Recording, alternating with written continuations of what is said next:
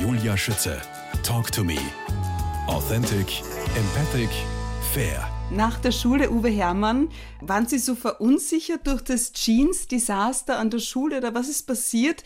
Gab es sich den kleinsten Funken an Wunsch, eine Modeschule zu besuchen oder aus welchem Grund sind Sie nach Berlin gegangen und haben Geisteswissenschaften studiert?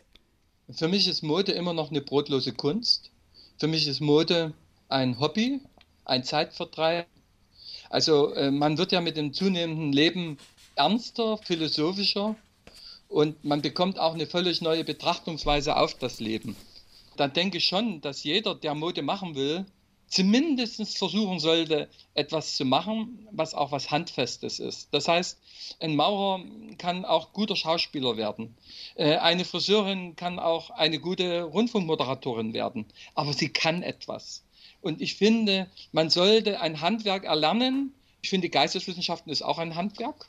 Ne, man muss ja Menschen verstehen. Ich arbeite jetzt in dem Beruf ehrenamtlich noch ein bisschen. Ich bin einer der Gesichter der Diakonie für Sachsen, auch Werbebotschafter sozusagen. Ich beschäftige mich mit der Obdachlosenhilfe, das heißt mit wohnungslosen Menschen.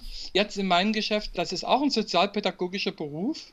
Ne? Wir müssen uns sehr viel die Sorgen der Menschen anhören. Ich habe viel Leid auch in diesem Jahr erfahren wo man den Menschen Trost geben muss, aber vielleicht auch mit ein bisschen Gewalt in die Realität zurückholen muss. Mhm. Uwe Hermann aus Dresden, einer, na, ich traue mich eigentlich fast sagen, der beliebteste Brautmodenkönig im deutschsprachigen Raum. Was Sie an Ihrem Job lieben, damit in erster Linie assoziieren ist, Menschen glücklich zu machen und Brücken zu bauen für die gesamte Gesellschaft. Inwiefern? Ja wissen Sie, die Liebe ist die Seele, die man an den Füßen und an dem Leib trägt. Und äh, die Liebe ist ja eigentlich nur das, was uns, ich sage es jetzt mal, in diesem Leben voranbringt. Wenn wir es mal auf den Punkt bringen, alle Menschen auf dieser Welt wollen eine glückliche Familie haben. Egal in welches Land sie fahren. Die Wünsche der Mütter sind alle identisch und gleich. Und deshalb finde ich, dass man äh, gerade in meinem Beruf die großen Möglichkeiten hat, Brücken zu bauen für Vernunft und Achtung. Und jetzt kommen wir auf den Bogen zurück zu meinem Opa. Mein Opa hat immer zu mir gesagt, wenn du etwas nicht verstehst, folge dem Geld, dann wirst du es verstehen. Wenn man die Welt heute sieht, wie sie ist, und man beachtet, wie das Geld fließt, dann weiß man, wie es ist. Und jetzt muss man wieder versuchen, für seine Familie eine Brücke zu finden, damit man diesen reißenden Fluss übersteht. Aufrecht, mit Liebe und aber auch wissend, wir sind nicht alleine auf dieser Welt. Goethe soll gesagt haben, glücklich allein ist das Herz, das liebt. Ja. Wie sehen Sie das?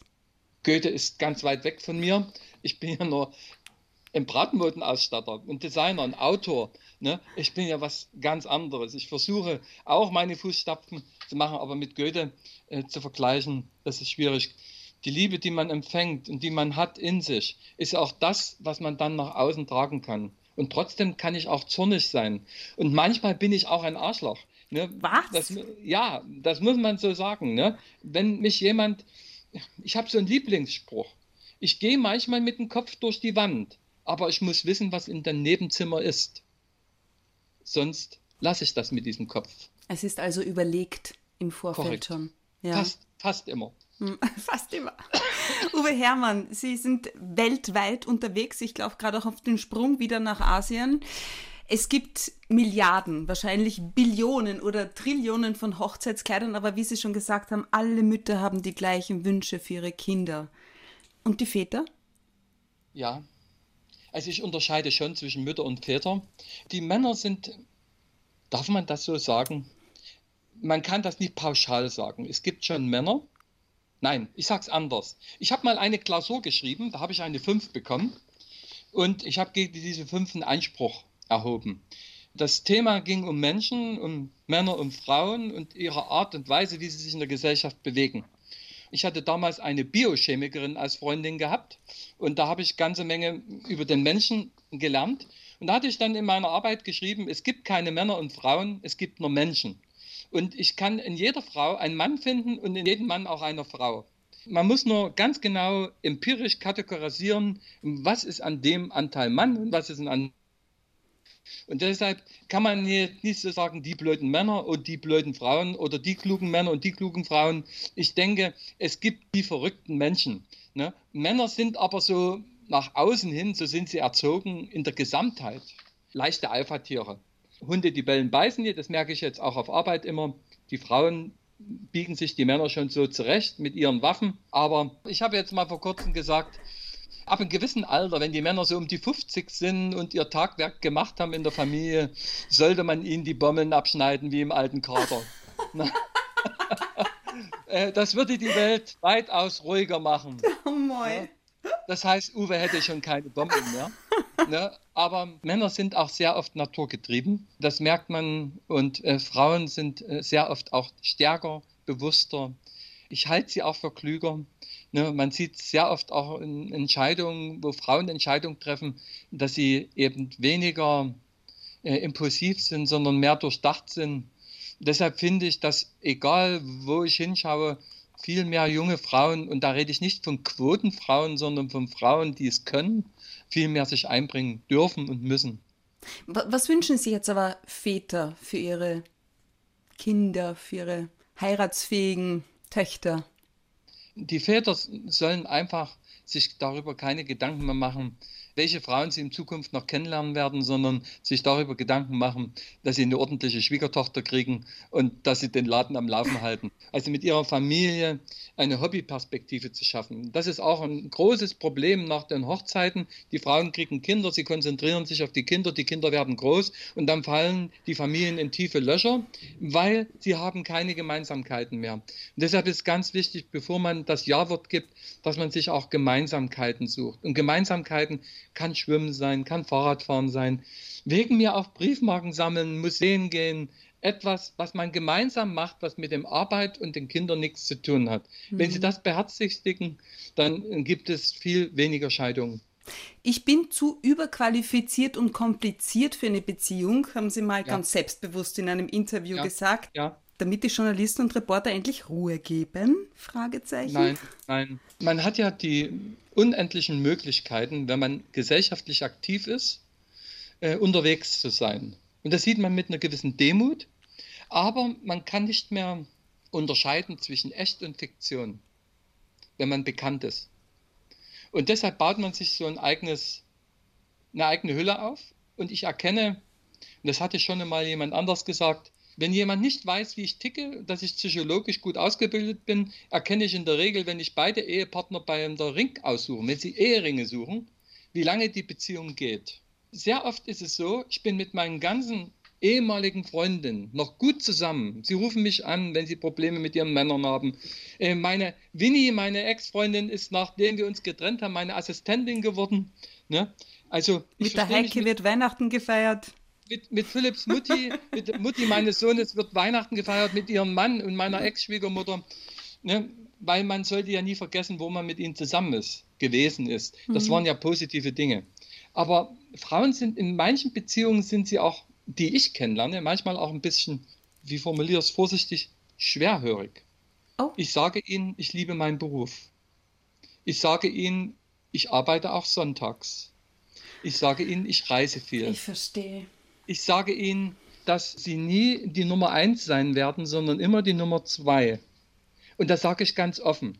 Bei manchen mache ich es sogar schriftlich. Dann schreibe ich Ihnen eine wunderschöne Episode über unsere Zukunft. Und dann wird der Tag eines Tages mal kommen und sie sagt, ich will mit dir ankommen. Und dann sage mhm. ich, Mädchen, wir haben uns kennengelernt auf dem Flughafen. Und Uwe fliegt nach wie vor. Das heißt, Uwe Hermann, was sind Ihre Wünsche für eine Beziehung? Oh, das ist jetzt eine sehr schwere, ketzerische Frage. Echt? Ja, wenn man. Ich hätte mir gedacht, Sie sagen sowas wie, ja, dass man mich so nimmt und liebt, wie ich bin. Nein, nein, nein. Da habe ich, kenne ich welche, die lieben mich und nehmen mich so, wie ich bin. Okay. Aber die Grundsache ist, ich mache gerne alles richtig. Perfektionist. Ich, ja, und wenn ich weiß, Beziehung nicht richtig mache, dann lasse mhm. ich es lieber. Deshalb sage ich von Anfang an ganz ehrlich, dass das nicht mit mir funktioniert. Und äh, ich bin ein ganz liebevoller Mensch. Jeder fährt mit mir gerne in Urlaub. Äh, ja, ich habe sogar gelesen, es gibt Damen, die 200 bis 500 Euro für ein gemeinsames Wochenende zahlen würden. Ja. Solche ja, Angebote ja flattern da rein. Ja, das ist ja, das sind ja Menschen, die, ich denke mal, ein kleines Problem haben. Ich würde dieses Geld ja auch spenden, ne? also äh, ich würde es nicht für mich einstecken. Die Grundsache ist, man liebt eben vielleicht nur das, was man sieht und nicht das, was, was in einem Menschen steckt. Man mhm. verkauft ja auch jetzt in unserem Gespräch, verkauft man ja im Prinzip ein Stück von sich selbst, aber trotzdem hat man ja seinen Schutzmantel immer noch an und will sich nicht offenbaren. Und jede Frau, die liebt, ist in einem Tunnel. Und dieser Tunnel ist wunderschön. Und ich wünsche jeder Frau, dass sie bis ihre ganze Ehe in diesem Tunnel ist. Aber mit Uwe kann man sehr lange in dem Tunnel sein. Aber was sie nicht merken, wir befinden uns ständig in Bewegung. Und das ist für die meisten Frauen oder für alle Frauen eigentlich nicht das, was sie sich wünschen. Weil im tiefsten Herzen sind alle Frauen trotzdem Frauen. Jetzt hat er es gesagt. Jetzt hat es uns gegeben, der Uwe Hermann. Was wünschen Sie sich für Ihren Sohn Philipp? Der ist 31, 32 ja, wird er, ne? 31, ja. ja. Ich habe das unwahrscheinliche Glück, dass ich mit ihm zusammenarbeiten mhm. darf. Er ist freiwillig hier, er ist Mikroelektroniktechnologe, hatte einen super tollen Forschungsarbeitsplatz gehabt und ist freiwillig zu mir gekommen, weil er auch selber Veranstaltungen noch macht. Da hatte ich jetzt auch einen Streit mit ihm. Er macht, äh, die Veranstaltung heißt Freunde feiern, ich und du. Er macht die jetzt seit, ich glaube, 13 Jahren. Und sage ich, äh, Philipp, du weißt schon, dass das jetzt nicht mehr jugendlich ist, was du machst. Und er sagte dann zu mir, du alter Mann, was willst du mir sagen? Sag ich, ja, was für dich jetzt äh, das besondere Junge ist, ist damals für mich gewesen die Ü30-Party.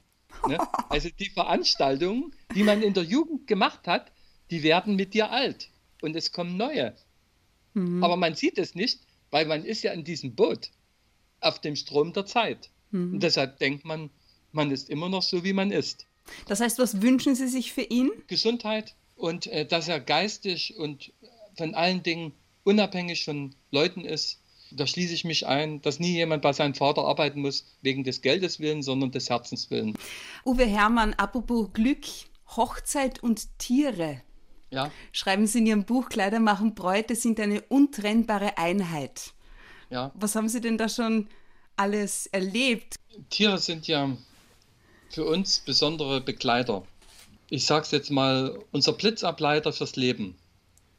Wer ein Tier hat, weiß, selbst mit Fischen kann man sehr gut seine inneren Energie ohne den Partner damit zu belasten. Und bei manchen Menschen stehen die Tiere sogar näher als die Menschen selbst. Das ist gefährlich. Aber wer Tiere hat, weiß, dass es ein Familienmitglied ist. Deshalb muss ein Tier zum Beispiel, was man richtig liebt, es kann auch der Hase sein, bei der Hochzeit mit dabei sein. Weil das ist etwas Besonderes, ein besonderer Begleiter des Herzens. Und manchmal bekommt ein Tier in der Familie mehr Herzenswärme von der gesamten Familie als der einzelne Partner. Und deshalb sage ich vielleicht nicht Tier, sondern das Lebewesen, was uns nahesteht. Sie haben mal einen Franzosen kennengelernt, der hat Schnecken mit zur Hochzeit gebracht. Mhm. Äh, es hat auch schon jemand Flöhe mitgebracht zur Hochzeit. Also der hat so einen Flohzirkus gehabt und damit ist er groß geworden und hat eben seinen Flohzirkus. Und das war das, was er mit in die Ehe gebracht hat. Die Frau sagt, der Typ ist krank, aber total süß. Ne? ähm, jeder hat eben, jedes Tierchen sein Pläsierchen. Für mich persönlich ist es ja so, ich bin ja im Tierheim in Gröbern, das ist bei Meißen engagiert, zahle ich auch jeden Monat einen Obolus. Äh, ich gehe samstags sehr oft mit der Dose hoch auf die Straße und, und äh, klappere auch damit. Ne? Und wenn dann jemand zu mir kommt und sagt, können wir ein Selfie machen, sage ich, hier ist die Dose und dann kriegen wir ein Selfie. Dann hat das für mich auch wieder einen Sinn, ja. mich fotografieren zu lassen. Aber mit den Tieren ist schon was Besonderes. Aber jeder macht das mit sich selbst aus, was er zur Hochzeit macht. Ich sehe das auch nicht herablassend oder lachend, weil Menschen, die Tiere haben, können das verstehen und Menschen, die keine Tiere haben, werden dieses Glück nie erfahren können. Sie haben ja überhaupt eine ganz besondere Erfahrung gemacht, dass wenn man Zucker aufs Fensterbrett legt, tatsächlich der Storch kommt und ein Schwesterchen bringt? Oh ja. Was habe ich als Kind Zucker? Wir haben ja einen Storch bei uns. Also mein Schlafzimmer, was ich hatte auf dem Bauernhof, war genau das Storchennest gegenüber.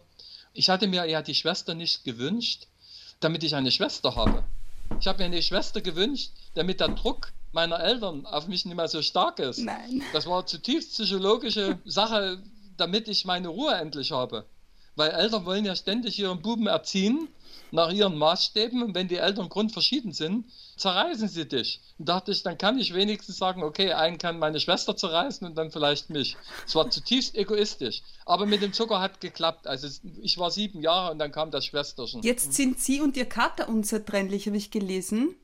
Ja, also mein Kater Tischer, mit den, den habe ich im Wald gefunden und äh, der war gebissen worden rechts oh. und links und hat äh, Maden schon im Gesicht gehabt. Und ich dachte, er ist verstorben und ich habe mir Gummihandschuhe geholt mit Winnie zusammen, meiner Assistentin, damals meiner Freundin und wollte ihn vergraben und er macht die Augen auf, wir sind zum Tierarzt, er hat ihn gerettet und die Welt ist gut. Oh mein Gott. Mein, ja, aber es, die Sache hat keine Beend. Er war zwölf Jahre jetzt bei mir und ist am 22. Dezember in die Scheune zum Sterben gegangen.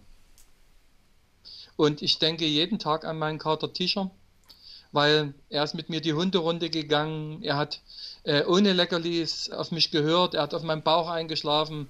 Er war mein bester Freund. Es war auch das einzige Lebewesen, wo ich sofort gesagt hätte, den hätte ich geheiratet. Und am 22. Dezember, er hat innerhalb von sechs Monaten von 8,5 Kilo auf 2300 Gramm abgenommen. Ich habe wirklich viele Tierärzte verschlissen. Ich habe Dinge gemacht, die man vielleicht nicht mehr für einen Menschen machen würde. Aber das war mir in dem Moment scheißegal. Ich habe für meinen, es, es würde ich für jeden machen, der mir so nahe steht. Aber wir konnten ihn nicht retten. Und er hat zwei Tage vorm Einschläfern noch Rindfleisch gekriegt und hat gefressen. Und da habe ich zum Tierarzt gesagt, schauen Sie dieses Video an, Sie können diesen Kater nie einschläfern, der hat noch so viel Appetit. Und er sagte dann am 20. okay, nehmen Sie ihn wieder mit nach Hause, wir schläfern ihn nie ein. Und äh, dann bin ich am 22. früh nochmal beim Arzt gewesen, da hat er Antibiotika nochmal bekommen und eine Schmerzspritze. Und dann guckte er mich an, ich nahm ihn in den Arm und er ist dann aufs Katzenklo gegangen, ist ja Freigänger gewesen was er nie machte, hat äh, sein Hinterbleibsel nie weggemacht, hat mich angeguckt, hat Mauz gemacht, drehte sich rum und ist in die Scheune gegangen. Und ich, ich habe ihn, Gänsehaut. hab ihn verloren. Und ich denke jeden Tag an ihn mehr als an manch anderen Menschen, der mir auch nahesteht. Uwe Hermann, immer in Bewegung, immer für andere da, da und dort. Was tun Sie eigentlich für sich? Wo finden Sie Ausgleich und auch mal wirklich Ruhe? Also, ich bin ja einer der wenigen, die nicht arbeiten gehen. Das ist ja erstmal schön, weil ich kann tun und lassen, was ich will.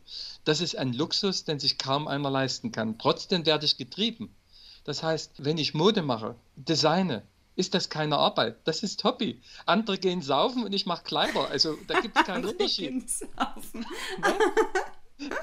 also das ist für mich gibt es keinen Unterschied. Aha. Ich mache das mit, mit Liebe und Herz. Das ist ja das, was die Frauen zur Verzweiflung bringt an meiner Seite. ne? Und ich mache auch keinen Urlaub wie andere. Ich fliege angenommen nach Peking. Dann mache ich äh, Zwischenstation in Bangkok. In Bangkok habe ich einen Freund, seine Mutter ist Thailänderin, der Vater ist Deutscher, er hat in Dresden an der Universität studiert und leitet eine riesengroße Firma in Bangkok. So, ich lande bei ihm zwischen und dann fahren wir immer nach Kambodscha oder nach Laos äh, und dann gucke ich mir die Menschen und die Leute an. Aber nur drei oder vier Tage, maximal drei Tage eigentlich. Und dann fliege ich weiter zurück mit diesen Eindrücken, die ich gesammelt habe. Mhm. Und äh, wenn ich frei mache, ist das wie für manche drei Wochen das erlebe ich manchmal in meinen drei Tagen frei. Ich, ich denke, Sie sind so ein Mensch, der wirklich im Hier und Jetzt auch ist und das, ja. das Hier und Jetzt auch genießt und ja. wahrnimmt, ja? ja. Mit einer Achtsamkeit, wie sich viele wünschen und Kurse belegen. Wenn Sie meine Bilder sehen von meinem Bauernhof, hm. ich schaue auf einen großen Teich, äh, der mir gehört. Ich, mein Garten ist ein Hektar groß. Und viele fragen, hast du einen Gärtner? Ich sage, nein, das mache ich selbst. Ich komme nachts um 10 nach Hause, setze mich auf meinen Traktor, ne, äh, mache die Flutlichter an und dann mähe ich den Rasen. Und äh, das habe ich in einer Stunde geschafft. Also eine Stunde brauche ich für meinen Rasen. Und wenn der nicht mal gerade geschnitten ist, dann ist das gar nicht schlimm, weil es mm. gibt mhm. niemand, der sich drüber aufregen kann. Und äh, mittlerweile habe ich jetzt über den Teichen, um zwei Teiche, mir eine grüne Insel gemacht, damit die Viecher, die Bienen, viel äh, bessere Heimat finden. Also ich bin jetzt auch äh, ein bisschen mit meinem Herzen im Naturschutz verankert. Man muss nicht jede Rasenfläche mähen. Man kann den anderen Lebewesen auch eine Chance zum Atmen geben.